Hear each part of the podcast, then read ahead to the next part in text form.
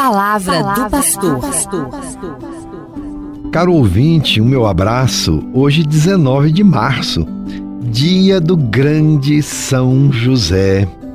E nós estamos num ano dedicado a São José, que foi convocado pelo Papa Francisco por meio de uma carta escrita ao mundo inteiro chamada Patris Corde, do latim, com o coração de pai. Porque vemos São José, o pai de Jesus e também, em certo sentido, um paizão para todos nós. Com esta carta do Santo Padre, a igreja celebra 150 anos da declaração do esposo de Maria como padroeiro da Igreja Católica. São José é o padroeiro universal da Igreja Católica. E quem deu este título a São José foi o Papa Pio IX, lá nos idos de 1870. Por isso que o Papa Francisco convoca este ano dedicado a São José e lança esta bela carta apostólica, comemorando a vida deste santo homem. Quem é São José na vida da igreja e de todos nós cristãos? É sobre isso que vamos falar hoje. Quem é São José? Que valores São José nos lega, nos traz, nos deixa e que somos convidados a cultivar em nossa vida cristã? Qual é a mensagem dele para as famílias? é o que somos convidados a refletir durante todo este ano, aprendendo um pouco mais sobre São José, o seu caminho de santidade e a sua fidelidade ao projeto de Deus. São José é um santo muito especial, muito especial. Alguém que soube acolher a vontade de Deus no silêncio do coração. Os evangelhos, e é interessante isto, os evangelhos não falam quase nada de São José. Mas o pouco que fala é suficiente para nutrir a nossa fé. É certo que ele era um homem justo. É tudo o que se diz sobre ele. No Evangelho diz era um homem justo. O significado deste adjetivo na Bíblia, justo, é muito positivo. Justo é a pessoa portadora de retidão Justa é a pessoa que é íntegra, autêntica, que exercita bondade. Características essas muito dignas e apreciadas em toda pessoa humana. E São José é reconhecido como um homem justo, portanto, que tem todas essas características em sua vida.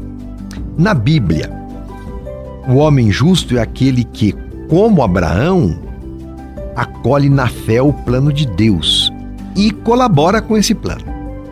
José é justo porque adere ao mistério de Deus, aquele desígnio misterioso que Deus lhe deu como missão: ser o pai adotivo de Jesus e o esposo de Maria. É justo porque então se ajusta ao modo de agir de Deus, arrisca com Deus.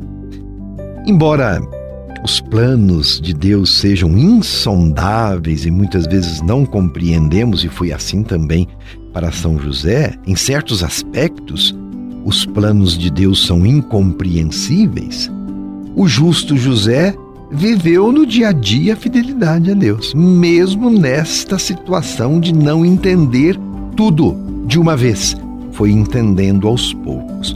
Por isso também dizemos que a fé é um processo. Nós vamos descobrindo os mistérios de Deus.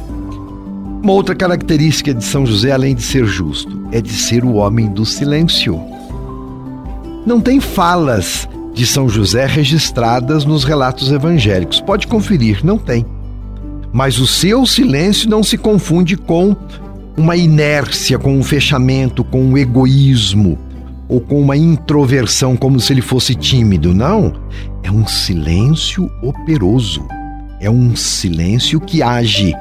Porque São José soube cultivar o silêncio para encontrar Deus no mais íntimo de sua existência e interpretar no silêncio a vontade de Deus.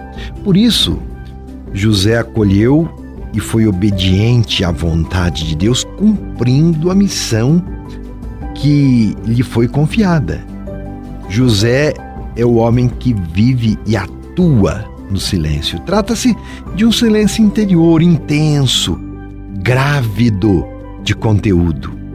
Precisamente o que as cenas evangélicas mais destacam é que José escuta atentamente o que lhe é anunciado e responde prontamente, com gestos decididos. Assim é este homem.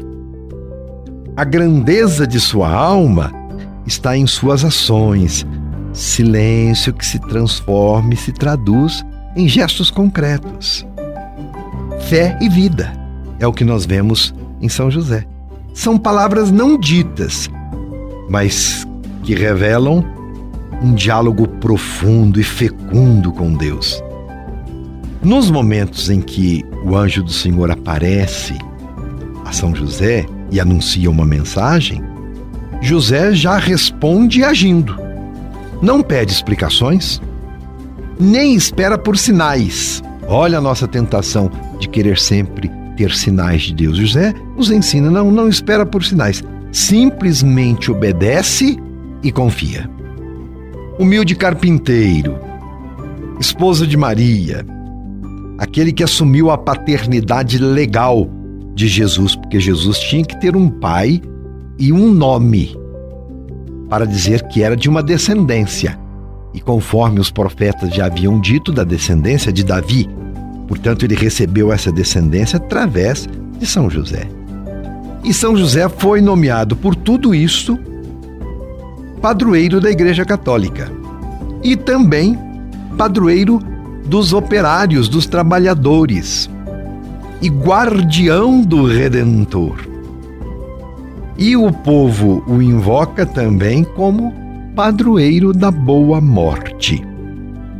São Paulo VI faz notar que a paternidade de São José se exprimiu concretamente em ter feito de sua vida um serviço, um sacrifício, ao mistério da encarnação e à missão redentora, em utilizar da autoridade legal que detinha sobre a Sagrada Família para ser dom total de si mesmo, da sua vida, do seu trabalho, foi tudo oferecido em ter convertido a sua vocação pessoal em amor doméstico, colocado a serviço do Messias nascido em sua casa.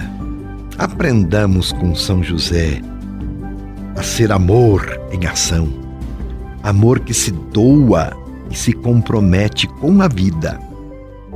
Peçamos a intercessão de São José para que nesta quaresma consigamos reservar momentos de silêncio para acolher aquele que no silêncio pleno vem fazer morada em nosso coração. Rezemos então neste dia de São José.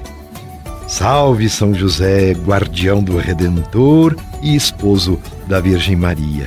A vós, Deus confiou o seu Filho. Em vós, Maria depositou a sua confiança. Convosco, Cristo tornou-se homem.